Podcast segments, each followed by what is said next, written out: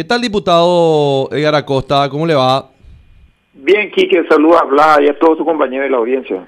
Bueno, eh, estamos escuchando realmente las repercusiones ¿no? de lo que dejó el, informe del presidente de la República. Eh, a, tu criterio, diputado, ¿qué, dejó este informe?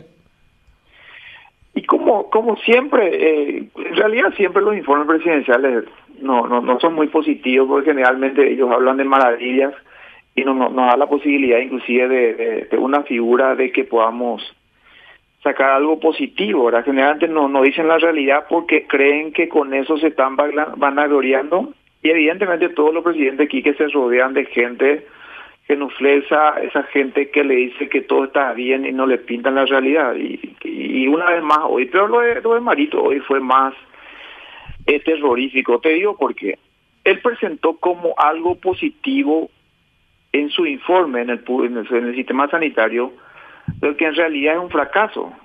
Presentó como algo positivo, por ejemplo, de que hayan sido asistidos 8 de 10 eh, por positivo de medicamentos. ¿Y qué, qué delata eso? Delata que en los hospitales las farmacias no tenían medicamentos y tienen que ir enfrente a comprar el privado y eso el pueblo paraguayo va a estar pagando con deuda. O sea, eh, presentó como logros el fracaso del gobierno. En realidad él mismo se está delatando hoy. Yo no sé si qué asesores tiene este presidente para, que no diga que con el préstamo obtenido, que el Parlamento se portó, de que no puso trabas, con eso nosotros hemos asistido a la gente, porque en realidad nuestros hospitales no cuentan, el Estado no tenía preparación. O sea, el, el, tipo está hablando como... Por eso justamente a mí me asusta lo de Marito, porque parece que vive en un mundo paralelo, ¿verdad? Porque pinta como algo positivo que en realidad es un fracaso. Y eso realmente asusta que tengamos un presidente así. Diputado, eh, ¿cómo le va? El Blas le saluda. Eh, yo creo que coincidimos con lo que está manifestando usted y con lo que manifestó también anteriormente la diputada Rocío Vallejos.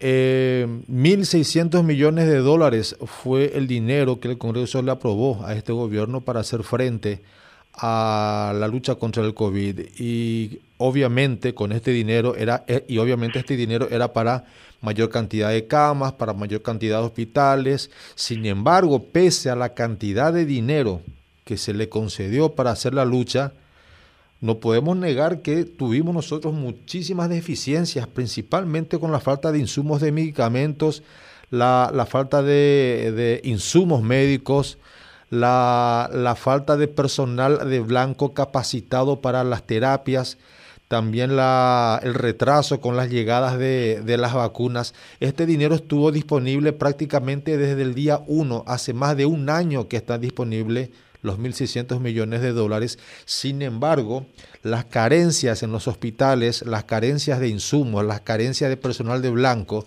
y la carencia en salud se tuvo, pero hasta por muchísimo tiempo. Entonces la pregunta es, ¿por qué se tuvo que esperar tanto tiempo para que se empiece a dar respuesta cuando que se sabía que se tenía este escenario enfrente?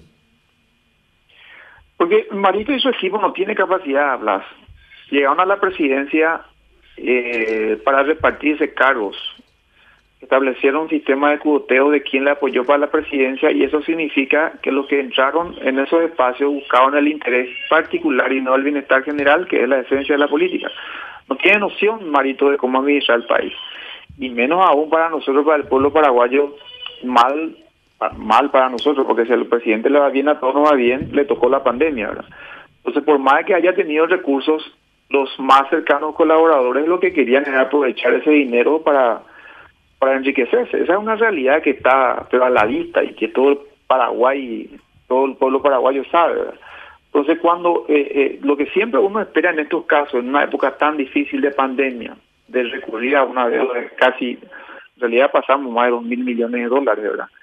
Eh, que no se reconozca las carencias, las limitaciones que tiene el Ejecutivo, que inclusive una cooperación estrecha legislativa le facilitó todo muchas de las iniciativas fueron son iniciativas legislativas para que podamos darle mejor vida a nuestra gente. No, no, no eran ideas que surgían del Ejecutivo.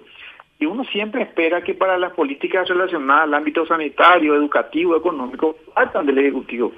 En realidad, muchísimas ideas fueron salidas de, del entorno parlamentario. Entonces, eh, establecer como cosas positivas situaciones que, que demuestran que en realidad el fracaso del gobierno es lo que realmente eh, no, no, no, vive en un mundo paralelo, Marito, y eso es muy triste porque vamos a seguir con él dos años más.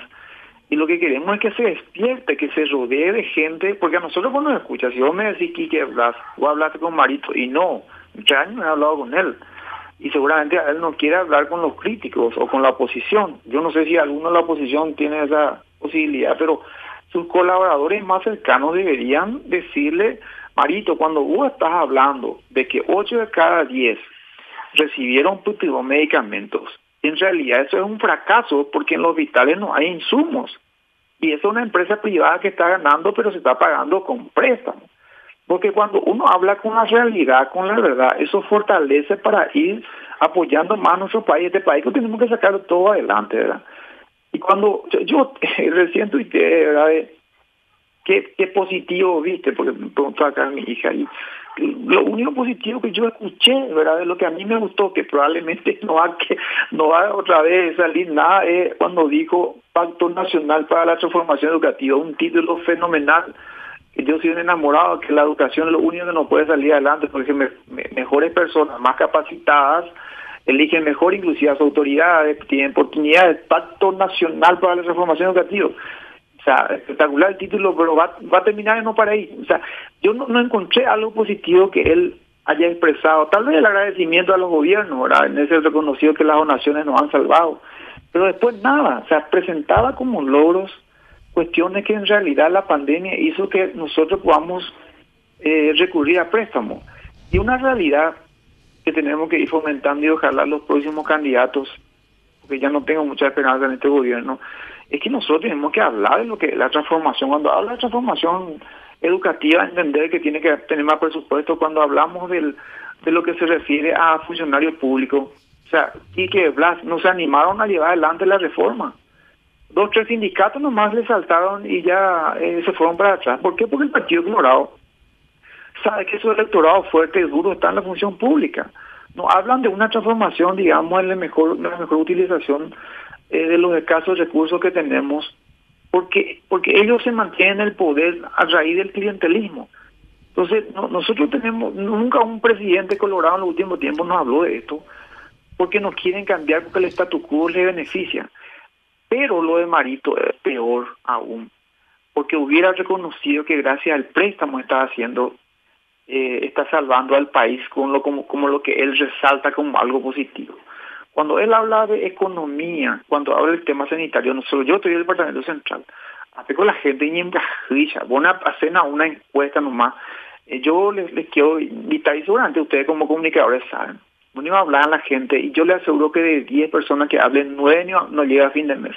Bicicletean, hacen changa, y ahí ni un aporte. Entonces cuando tu presidente, el máximo exponente que tenemos en el país, habla como si fuera que está todo bien, la gente se enoja más.